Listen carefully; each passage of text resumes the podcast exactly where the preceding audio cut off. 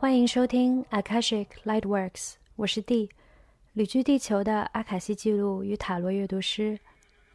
在这里，我想邀请你和我一起探索多维度的宇宙生命体验，分享阿卡西记录的智慧与日常的魔法。我想通过这个播客打造一个时空，让调频进来的你能感受到光与爱，回到灵魂的部落，发现生活的更多可能性。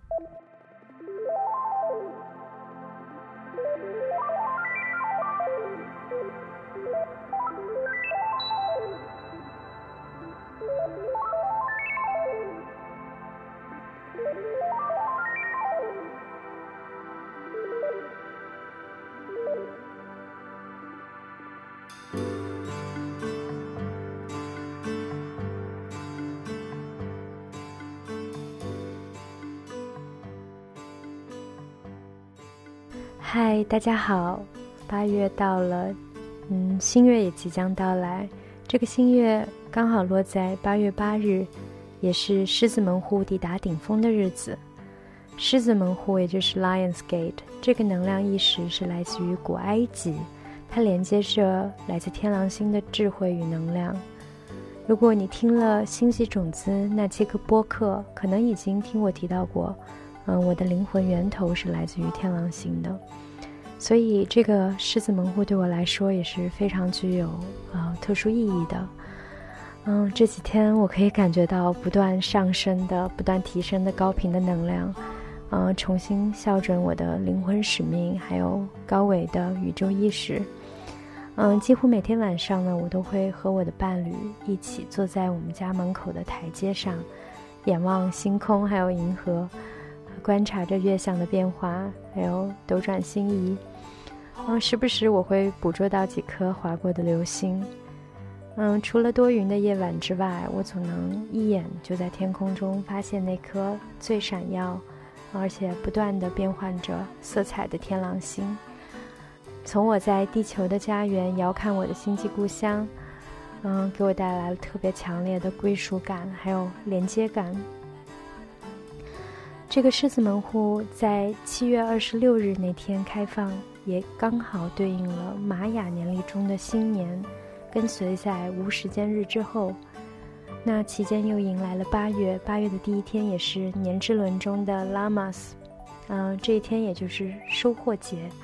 它介于夏至与秋分之间。那，可见这个阶段，地球的年轮、节气、宇宙的时间还有频率都在这个期间交汇，然后彼此激发，所以是一个非常特殊的时期。所以我也特别享受在这个期间来创作与录制这一期播客，嗯，和你一起来回顾啊与记录这一段神奇的时光。嗯，我也想邀请你去珍惜还有利用这波神奇的高频的能量。在这个八月，去回归到你自己的光，去发现你的灵魂使命，并且去落地实践，还有创造。也可以利用这个时机来回顾一下过去这一年，特别从春分开始，你播下了哪些种子，然后这些种子给你带来了哪些收获？嗯，珍惜与守护好你的种子。嗯，梦想的实现都从播下一颗种子、一个想法、一个念头开始。那么对我来说，年初的时候，我对这一年的愿景就是想要继续飞行与冒险，但也会找棵大树来筑巢。嗯，也刚好差不多是从春分的时候开始，我们找到了这棵想要来筑巢的大树。现在我们终于已经落地筑巢了。嗯，在这一片森林还有荒野之间，这个山谷之间。坐落在这个小山坡上，然后对面看着那条叫做 Mira 的，嗯，神圣河流的泥巴房子里，嗯，所以我们也给这里取名叫 Mira Nest。我们筑巢在 Mira 河流旁，嗯，这颗携带着筑巢梦想的种子，从年初到现在，嗯，已经落地生根发芽开花结果了。所以我特别特别感恩。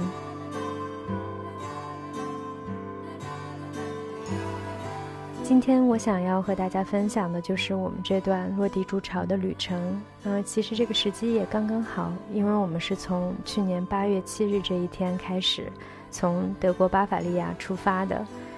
也刚好在这个狮子门户开放的期间与到达顶峰的前一天，所以从旅行开启至今，刚好是整整一年的时间。嗯，我也记得去年八月八日那天，我们抵达到了法国东部一个非常偏远的乡村中，一个荷兰人开办的与自然还有教育相关的一个小社区里。当时我们抵达的时候，天色已黑，然后当时他们正在呃为两个完成了 initiation 的男孩举办篝火仪式，来庆祝他们从男孩这个阶段过渡到少年。嗯，那天晚上我们在一个嗯非常具有印第安纳风格的蒙古包里度过了特别惬意而且很神秘的一个夜晚。现在回想到那个地方，都觉得特别美，特别神秘。嗯，当时我们的旅程才刚刚开始，嗯，所以已经可以体验到这个旅居生活才刚刚开始，就已经感觉到生命旅途的奇妙在为我们展开。嗯，我记得当时那个房主给我们看他们自己住的房子，都是使用的自然的材料，呃，泥土的房屋，然后在森林里捡的木材做的楼梯、地板等等。我们当时非常受启发，然后还有当时他们的房子里挂着一幅画，嗯，我问引起了我的注意，然后我就问那个房主，他说是一个灵媒画的，然后。他就跟我开始聊起了第五维度，还有一些灵性世界等话题。呃，完全没有想到，一年之后我们会有自己的梦想的家园，也住在一个泥屋里面，并且我也扬升到了就是第五维度，嗯，并且在协助更多的灵魂来协助他们的扬升之旅。然后我也即将有一个我的蒙古包，然后也会在这里去实践我的人生使命，然后继续。继续疗愈的工作。嗯，当初旅途刚刚开始的那段时间，我们每天都花四五个小时在路上。然后我们的孩子瑞仔就经常没有耐烦的问：“啊，我们什么时候才到家呀？”然后我和我的伴侣经常就不知道该怎么回答他。嗯，当然，过去这一年里，孩子就已经适应了这种四海为家的生活。嗯，经常的更换住处，嗯，现在可以说我们终于到家了，花了一年的时间在路上，然后现在我们终于到家了。嗯，这段旅程我们所待的每一个地方，每一个落脚处，嗯，都给我们带来了关于生活、关于家的灵感。我也从安家旅居生活这个二元视角中跳出来，嗯，看到了我的灵魂。同时是渴望旅行冒险，但同时也渴望落地筑巢，这并不矛盾，是完全可以共存的。嗯，但若也不是因为过去这一年的旅居生活，我也不会这么珍惜此时此刻的家，呃，也不会有那么多关于构建一个理想的家的这些灵感的累积。嗯，我们待过一些地方，让我们。更确定我们绝不想要的，比如说，呃，群居的社群生活，嗯，还有这种潮湿阴冷的这种葡萄牙式的老的农舍，以及那种需要大量的工程来修缮的建筑，嗯，还有这种城市的公寓，还有村子里的房子等等等等。同时，也让我们明确了我们所渴望的是一个有着风景的，然后被自然荒野所环绕，不需要太多那种繁复的工程的一个安静美丽的住所。嗯，其实当初我们并没有带着想要落地安家的想法来到葡萄牙，就像我之前分享过的，我们本来只是想来葡萄牙待两个月，然后再去西班牙的安德鲁西亚，然后再去啊摩洛哥。但因为命运还有奇迹魔法的不断发生，让我爱上了葡萄牙，也让我在这里，嗯，有在这里安家的这个想法，从一个随机的一个好像可能不切实际的念头，逐渐成型，然后到扎根，然后成熟结果。啊，我觉得这就是命运的安排，同时也是就是天时地利人和。嗯，其实我感觉我们的落地安家的旅程和我们的婚姻之旅也很相似。嗯，从我的角度来说，其实我最初我一点都不想要交男朋友，也不想要有这种关系。嗯，就像我也一直在抗抗拒，就是安家落户，然后担心被捆绑住，失去自由，还有随之带来的这种责任啊、牵制啊等等等等，也没有想到就是。既偶然也是必然的。当你遇到一个人，被这种不可抗拒的爱情的力量所吸引的时候，一切就这么发生了。从确定关系、结婚、生孩子，它都是一个自然而然的过程，也是天时地利人和，没有去预设，也没有觉得必须得这样，但它就这么发生了。所以我感觉在葡萄牙安家这个过程也是，是最重要的，就是我们爱上了这里，爱上了这块土地。感觉这里就是家，嗯，刚好也有，呃，这个时机也成熟，然后物质条件也允许，那它就这么发生了，嗯，所以无论是落地安家还是结婚生孩子，对我来说，都是以爱为基础，然后跟随自己的心，然后顺其自然的一个结果。当然，在这个过程中，宇宙总是会给我留下一些线索，让我去留意、留心，也给我带来一定的确认感。呃，比如当时，其实也就是半年前春分那个阶段，我们开始正式进入了寻找家园模式的时候，呃，我在阿卡西记录中，嗯，想要接收到一些关于未来家的线索，然后我当时收到的讯息是水晶、三角形，还有海螺。我当时其实收到这个讯息的时候，会觉得它非常抽象，甚至有一点 cliché，因为这几个符号已经伴随我有一阵子了，所以我觉得哦，可能就是嗯随便的一个符号。但是它总是这样，当讯息只是一个讯息的时候，它在你的头脑中来来回回，你会觉得它非常虚。但是当你当它进入到现实的时候，那种明确感是无法忽视与毋庸毋庸置疑的。嗯，比如当我们第一次来看这个房子的时候，我就很随意的在窗口发现有一块，就是摆着一块三角形的这种蓝色的墙石，然后旁边有几块水晶矿石，都是这里非常常见的那种，然后还有几几枚海螺，就这样子很随意的摆在一起，我立马就被提示到了，就恰恰好好是我在阿卡西记录中收获到的那些讯息。但其实，即使没有这个提示，我也完全无法就是掩饰住自己已经爱上这里的这个心情。虽然头脑中会有一些担忧，还有怀疑，尤其是它的价格与规模都超出了我们的预算，还有期待。嗯，事实也证明，跟随宇宙的线索与共识，然后还有自己内心的感受是最重要的。当这个部分明确，然后校准了之后，其他的其实都不是问题。所以，当我们清理了这种内在的犹豫，确定我们哦，的确是爱上了这里，这里就是我们的家之后，那其他的这些也都顺其自然，就是顺理成章的发生了。当然，这个过程中会有一些小波折，嗯，当初发生那些波折的时候，也让我们去做好随时要可以放下的准备。哦，不是过于的执着，嗯，这其实也跟我的婚姻观很像。就是即使你非常确定对方就是那一个人，然后你们要相伴到永远，然后，但同时也会有小波折发生，然后你要也要做做好，就是随时可以放下的一个心理准备。嗯，就是不要有过度的执念。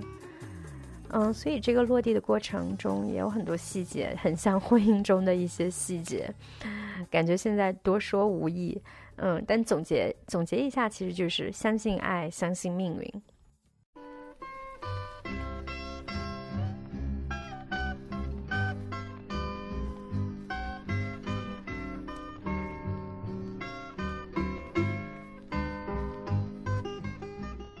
那现在，我想邀请你和我一起回到当下。嗯，我想带你去感受，就是此时此刻，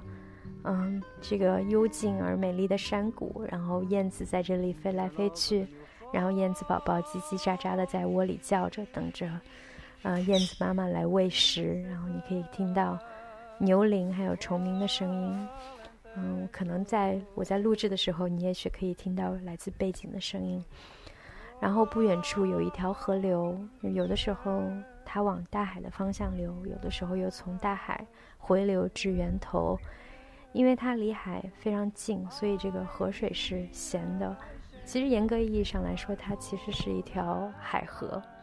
嗯，这条海河早晨的时候会被一层薄雾覆盖，然后当雾散去之后，会映照出就是两岸的绿树的色彩。那到了下午，它就照映着蓝天的嗯色彩。嗯，当你走进它，你会发现它其实并不清澈。嗯，因为床河。都被那个泥所覆盖，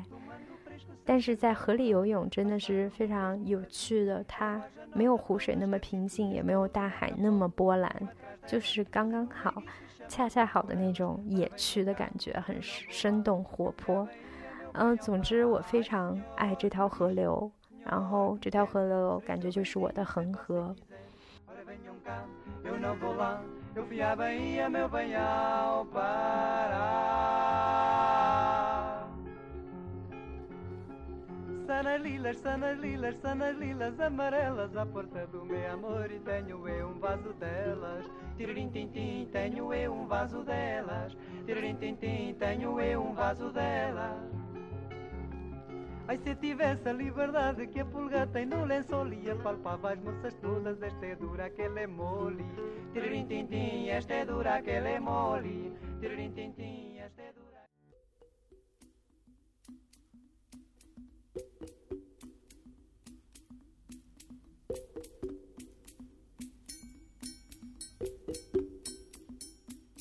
嗯，我们的房子其实也很特别。之前的房主是一位建筑师与艺术家。嗯，这个房子是他亲手建造的。嗯，他在葡萄牙算是比较先锋的一位当代泥土房子建筑师。整个房子的风格是挺特别的，就是又现代简洁，也有一些传统的元素融合在里面。嗯，当时前房主递交房子给我们的时候，他就说：“好好享受这里，这个房子是一件艺术品。”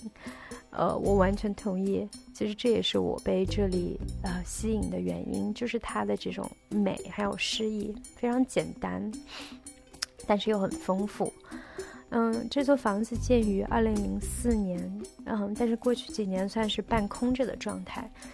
所以有一些地方需要修缮，呃，比如说要重新刷墙，还有一些清理的工作等等。嗯，另外就是这里，嗯，是一个比较偏僻的一个地方，所以它是在这个公共的水电网络系统之外的，也就意味着我们在这里践行着 off-grid living，嗯，也就是自给自足的生活。嗯，电的话就靠太阳能，水是来自于地下水。嗯，这个我觉得就是非常棒，非常理想。当然，它也会带来一些不便，还有挑战。嗯，首先，它让我意识到了，就是我们的生活方式与这种天地自然之间的关系。我们的水来自于地下水，来自于大地母亲。我知道它是有限的，而且这种采用地下水的方式其实不是最环保的方式，所以我们会更加珍惜我们用水的水量，还有这个水的品质，并且会开始关注就是水源的渠道与一些节水的方式。嗯，我们的电呢是来自于太阳公公，太阳能非常神奇，但也有让我就是学会更加觉知的用电，因为这个房子之前没有就是没有人常住，不是常年的住在这里，所以之前的房主只安装了就是两块太阳能电板，呃，我们的计划是将它全面升级到能够呃供给给我们一家三口就是一年四季常住的电量。呃，很有意思。当我们入住的第一周的时候，我们特别小心翼翼，然后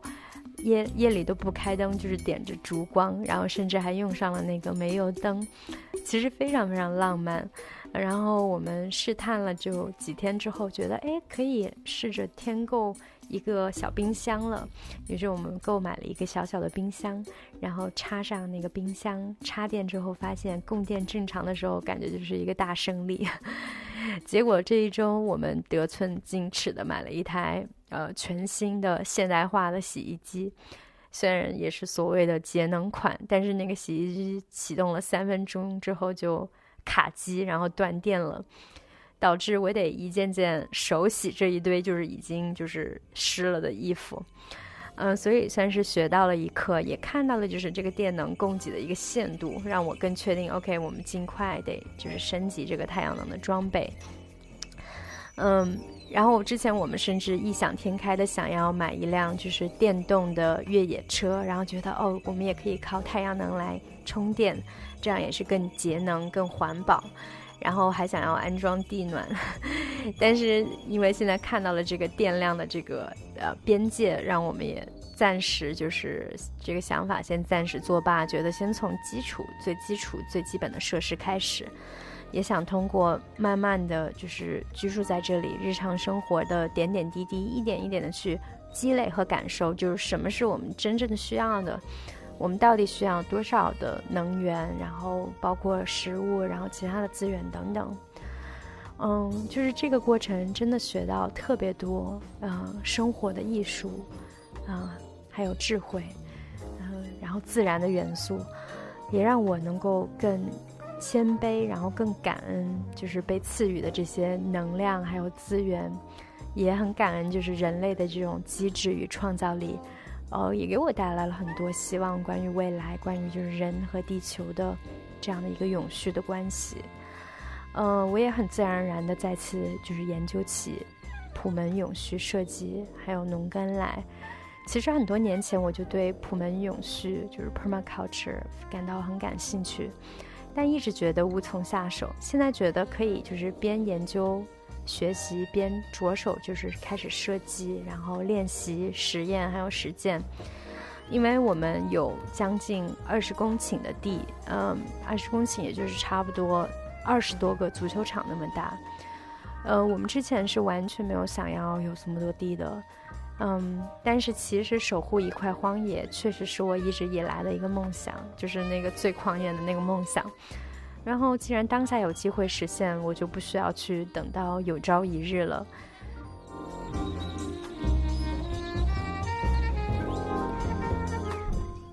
这将近二十公顷的地，大多数都是橡树林，嗯，这在葡萄牙是受到保护的圣树。呃，我们的家园其实也是坐落在一个国家自然保护区里面。嗯，我们有种植食物森林的想法，也想要耕种嗯一小块农田来提供我们所需日常所需的一些蔬菜呀，还有草药等等。但最重要的是，我觉得我对我来说最重要的是想要尽可能的去维系生态的多样性，嗯，成为这块土地的守护者，还有就大地母亲的使者。嗯，所以我也想跟着这个大地的召唤来学习，来看我们需要为这块土地做什么。嗯，我和我的伴侣虽然之前有在乡村生活过的经验，我也有一些种植的经验，但是其实在农耕方面我们是非常业余的，甚至谈不上爱好。所以面对这么大一块地以及那么多的活，其实是有一点点感到有一些震惊，以及不知从何开始。呃，也因为之前在乡村生活过的经验，其实让我们对于农耕、建设还有这种乡村的土地生活没有太多妄念，也不会过于的把它理想化。其实就是扎扎实实的，嗯，谦卑又感恩的，就是带着向自然学习的态度。我们也不想过度的操劳，嗯，想和自然保持一种和睦共处，然后彼此滋养的一个关系。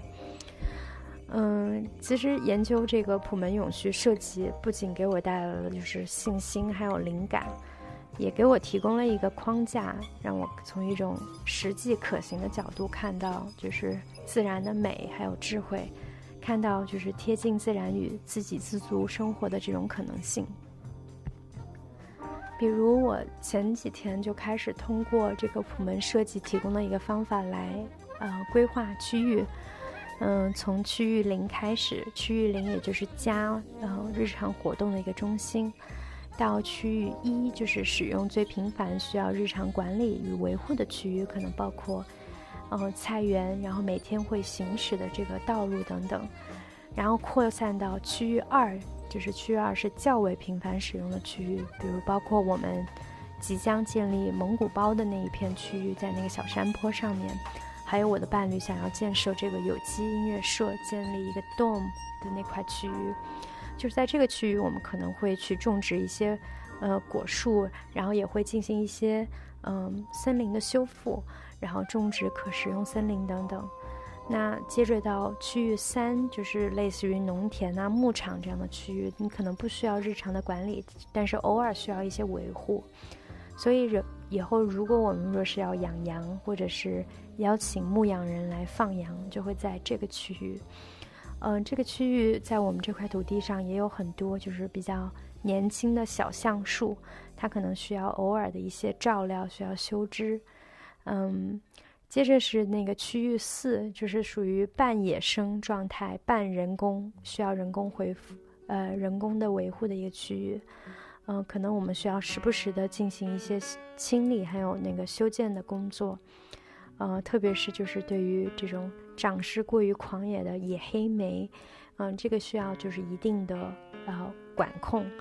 嗯，最后就是区域五，也是我最喜欢的，就是这片，也是我们这块地最大的一个部分，就是完全野生的一个自然的状态，我们不会进行任何的干涉，它属于就是自然的保护区。呃，在这里我们会是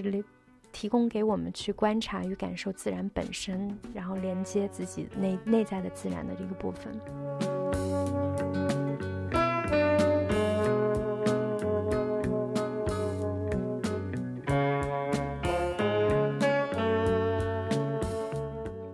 当下我们就先从零开始，也就是以家为中心，呃，先以创造一个舒适的家、一个筑巢为基础，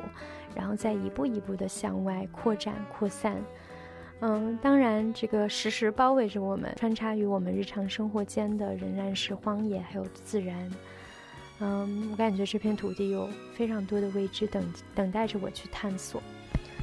嗯，其实上期聊完那个内在小孩之后。呃的第二天，我也跟随着我的内在小孩来到了我们这块土地上的秘密花园里。嗯，这是一片就是草木特别密集的一个荒野之处。我也不知道被我的内在小孩施了什么魔法，我跟跟着他来到了一一块特别隐蔽的地方。呃，是只有野猪还有蝴蝶出没的一出没的一片那个灌木丛林。嗯，我都不知道该如何形容这个旅程，只能说我走了一条嗯接近几乎不可能的丛林野径。嗯，当时走了爬了，其实是爬吧，爬了两三个小时，走到我的伴侣都来找我，他以为我失踪了。最后，当我走出这片密林之后，我的腿上到处都是刮伤，然后头发上也插着那种树枝还有树叶。我当时穿着一件白色的 T 恤，也都脏兮兮的。我的伴侣看到我都不知道该说什么才好，但我却觉得非常开心。嗯，这是我和我的内在小孩的冒险。嗯，其实一直以来，这个走出荆棘林，走出童年的荆棘林，一直是我嗯很重要的一个关于童年的一个意象之一。所以能和我的内在小孩一起经历这一场就是身体力行的冒险，不只是在冥想当中，而是真的是通身体力行的一个冒险。其实我觉得非常难得，也非常疗愈。当然看起来是非常 犀利。所以当时我回到家洗了个澡，然后敷敷上了面膜，就觉得啊，家里真的是舒服。很像一只就是迷失在野外的一个小野猫回到了家的那种感觉。嗯，anyway，这也是我想顺便和大家分享与汇报的。嗯，还有其实更多关于就是普门永续设计还有农耕给我带来的启发，我想就是在日后我研究的更深入了，有更多实际的操作经验之后，我来再跟大家分享和细聊。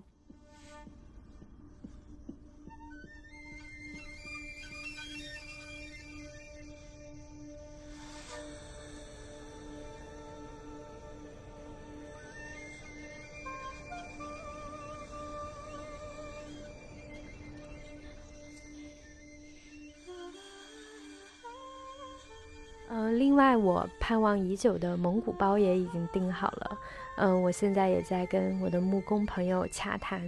嗯，就是建造那个地基，还有那个铺那个木地板。嗯，那个蒙古包会是我的一个工作室，一个疗愈空间，也是自然中的庙宇，以及未来我会与大家进行远程咨询还有连线的地方。嗯，我非常期待。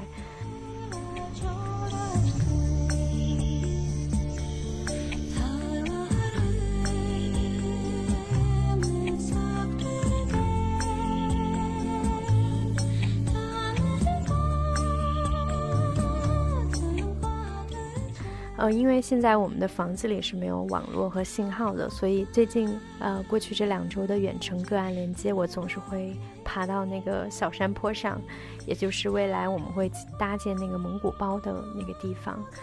嗯，也有一些线下的面对面的个案，也我都也在那里进行。嗯，感觉是在预热这个疗愈的场域。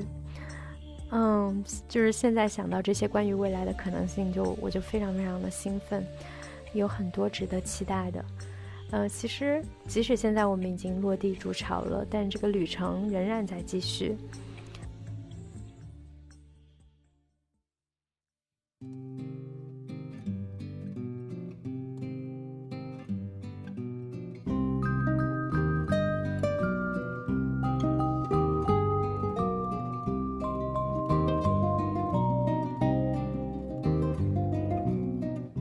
对，还有我们的这个房子上有一个燕子窝，嗯，我不知道这个燕子家族在这里安居了多少代了，嗯，每天我们都看着这个燕子在山谷里飞来飞去，特别悠然自在。我感觉这其实也对应着我所渴望的生活状态，这种悠然自在的状态。然后，也感谢就是宇宙的恩赐吧，让我可以就是在这里悠然自在的生活，和爱的人在一起。嗯，在这里筑巢，就像这燕子家一家人一样。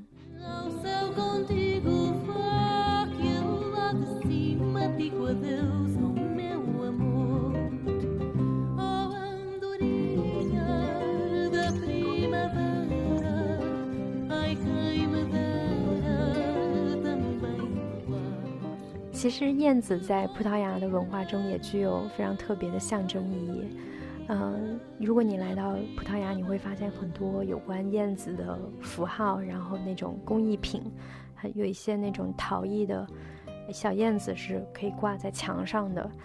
因为燕子作为每年都会迁徙的候鸟，它其实总是会飞回到同一个地方来筑巢，而且它们会与同一个伴侣相伴一生，所以燕子就是关于爱、还有家、还有忠诚的象征。嗯，我知道，就是现在跟我们共住一个房子的这一家燕子，可能到秋天的末尾的时候，就将飞离到这里去远行，嗯，去更暖和的地方过冬。那等到明年春天，他们会再回来。嗯，所以你看，就是落地筑巢还有旅行，它并不矛盾。还有家，嗯，有一个家与冒险，它也没有冲突。嗯，从燕子那里看，我就看到了这样生活的一个可能性。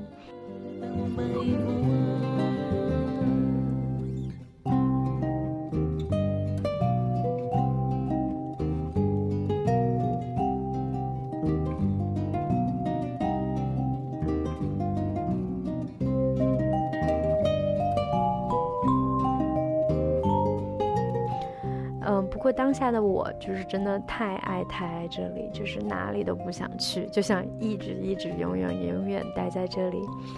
嗯，我最近最中意的一个状态就是一整天都穿着我那个丝绸的居家睡袍，就在家里待着，然后滋养着自己，就差一架钢琴了，然后还有网络，嗯，当然还有我的蒙古包，呃，那里也是我以后打算就是在我的月经期。嗯，独自闭关的一个地方。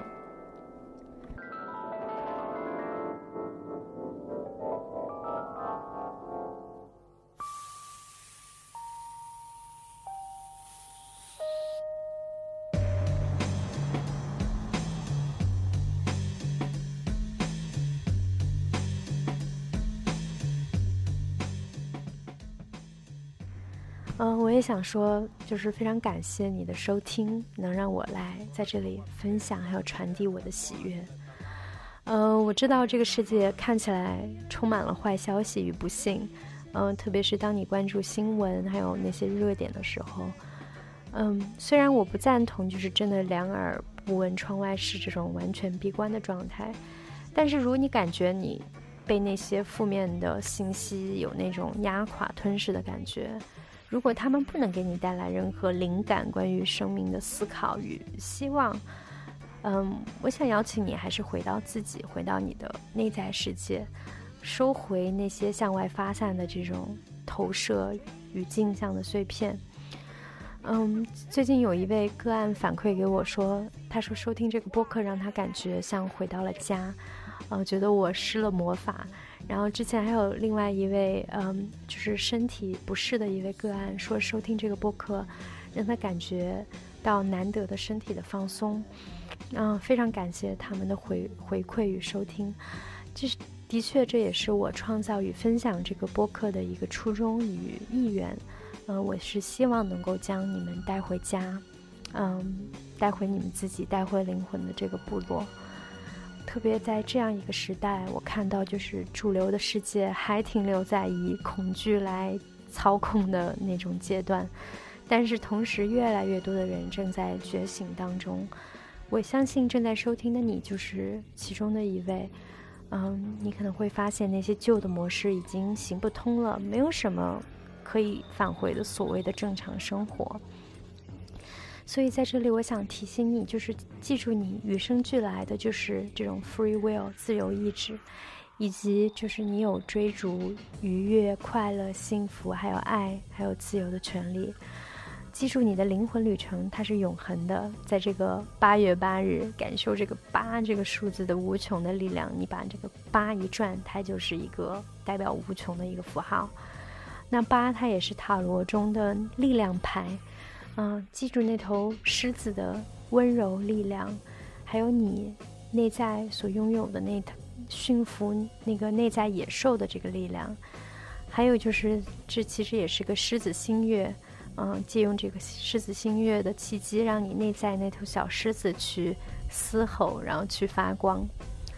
嗯，那这个星月也是我们落地筑巢在这里的第一个星月。啊，又是那么特别的一个狮子门户，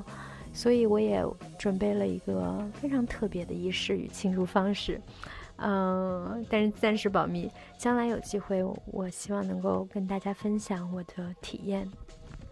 嗯，那你想要怎样庆祝这个新月呢？想要借助这个新月，邀请什么样的体验来到你的生活里？嗯，来到这个新的月亮周期里？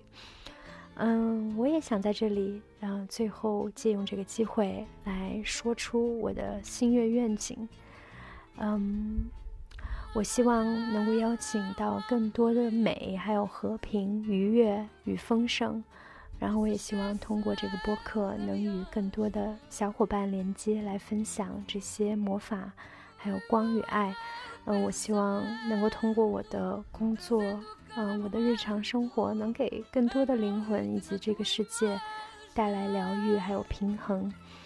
嗯，我也希望更深入的去与这块土地，还有生长在这里的植物呃连接。嗯，在这里我也想感谢还有祝福正在收听的你，我们下一期再见吧。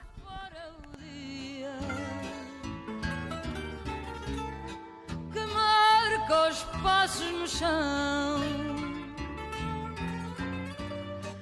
Mas é tão cedo este amor que eu fecho tudo a redor das praias do coração. Mas é tão cedo este amor que eu fecho tudo a redor das praias do coração.